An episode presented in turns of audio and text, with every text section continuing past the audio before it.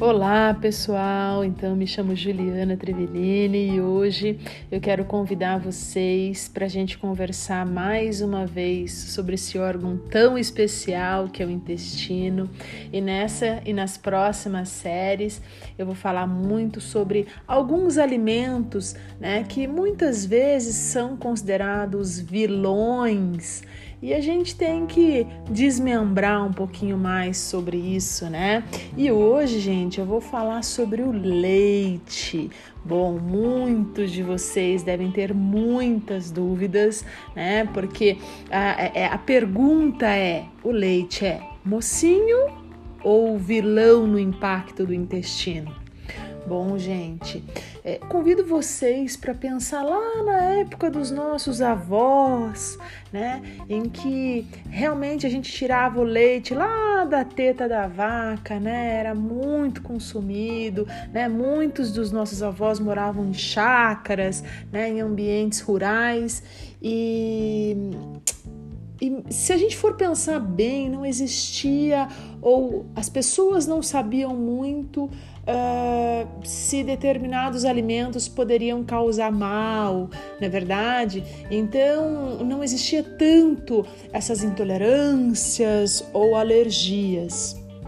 Hoje, mais ou menos, é, aproximadamente uns 20 anos para cá, a gente tem percebido um crescimento muito grande é, de diversas pessoas, não só adultos, mas muitas crianças, com alterações gastrointestinais relacionadas ao consumo do leite.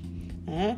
Bom, é, eu acredito, pessoal, que é, naquela época é, também, é, apesar de, das pessoas terem um convívio com, com outros derivados, né, é, de leite e tudo mais, o consumo, a alimentação era mais regrada, era mais variada. E hoje eu, eu tenho percebido uma alimentação muito monótona, né, das, da maioria das pessoas. É, também tem um aspecto né, genético, vamos, vamos falar da intolerância alimentar. É, né, ser intolerante à lactose, ele pode ter uma questão genética, mas o meio ambiente também impacta muito.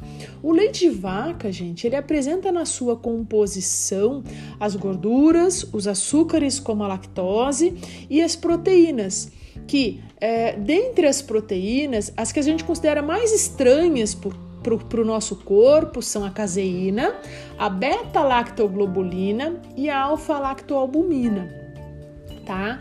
Se a gente for pensar dentro dessas proteínas, a proteína que mais vai impactar diretamente, gerando uma constipação né, uma dificuldade de evacuar é a caseína.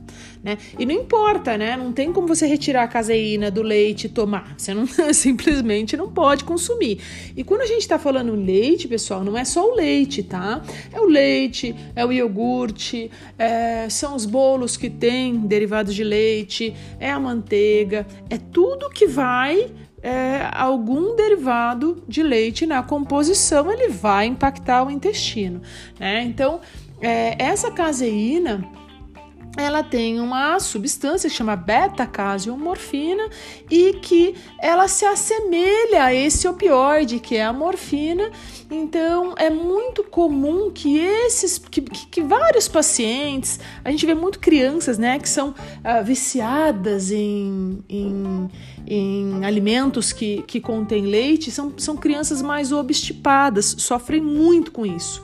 E quando a gente retira todos os derivados de leite por um determinado tempo, gente, essa pessoa, essa criança começa a evacuar normalmente. Então ela, a gente é, é, já consegue avaliar clinicamente que essa pessoa tem uma reação, né, ao leite. Então eu sempre, eu sempre convido os meus pacientes e convido vocês que estão me ouvindo aqui a prestarem atenção na alimentação. Quando a gente fala em diarreia, intestino preso, né? Se a gente tem que prestar atenção em como está a nossa alimentação, se nossa, se a nossa hidratação está adequada, se o nosso consumo de frutas, né, de vegetais, de alimentos que são íntegros, né, na sua, na sua composição se a gente está tendo uma alimentação rica ou se a gente está tendo uma alimentação monótona, com certeza isso vai impactar na nossa evacuação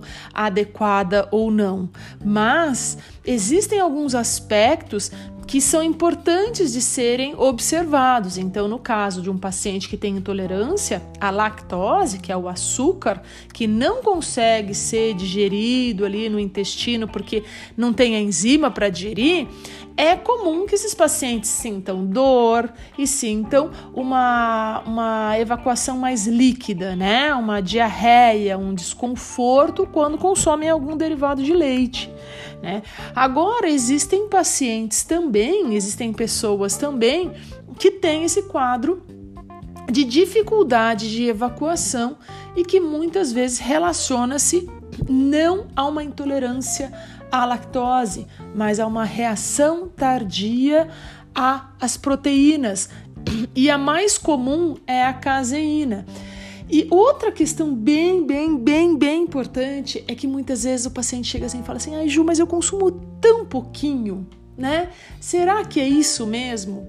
Bom, eu sinto lhes informar, mas isso vai impactar o corpo de vocês, né? Então, se você tem uma, uma, uma pulguinha atrás da orelha ali e acha que os derivados de leite podem estar afetando esse ambiente intestinal adequado, eu convido vocês a fazerem um teste, né? Então, a retirarem por aproximadamente 15 dias todos os alimentos que têm derivado de leite. Então, dá uma olhada ali, ó, requeijão, né, queijo, é, né, todas as tortinhas que a mãe, vó e namorada, todo mundo fazem, retira tudo, mas também não se esqueçam que vocês precisam melhorar a qualidade da alimentação de vocês. E eu tenho certeza que vocês vão ver uma melhora nesse ambiente intestinal. Mas não deixe de procurar um profissional, gente, para orientar, para recuperar esse ambiente intestinal que a gente chama de microbiota, né? E permaneçam com uma alimentação saudável. Muitas vezes, mesmo que é, você tenha alguma intolerância, alguma reação tardia, né? eu sei, a gente vive numa sociedade, a gente tem as nossas vontades, né? Então, ah, Ju, tem uma festa, tem um. Né? O que, que eu vou fazer? Eu não vou consumir nunca mais. Então, isso, quem vai te ajudar é realmente um profissional né, que vai conseguir te avaliar e falar: não, olha, come ali de vez em quando, usa enzima, né? Mas é, é importante que vocês tenham conhecimento sobre o corpo de vocês. Esse é um grande diferencial, gente, um grande diferencial. Bom, meus queridos, eu espero que eu tenha ajudado vocês, né? É, compartilhem esse, esse, esse, esse podcast se vocês gostaram, tá? Um grande beijo e até mais.